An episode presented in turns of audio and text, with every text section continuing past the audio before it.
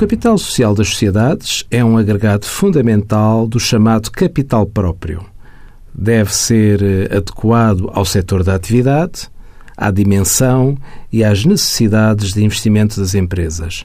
Quando necessário, há que proceder a aumentos de capital, que tanto podem ser aumentos em dinheiro, aumentos em espécie, bem como aumentos de capital por incorporação de reservas. Atualmente, é possível constituir uma sociedade unipessoal por cotas com um capital inicial de 1 euro, mas naturalmente para atividades que não carecem de investimento inicial, como sejam prestações de serviços meramente intelectuais. O Código das Sociedades Comerciais prevê também um diferimento no pagamento dos sócios do respectivo capital subscrito. Envie as suas dúvidas para conselhofiscal.tsf.occ.pt.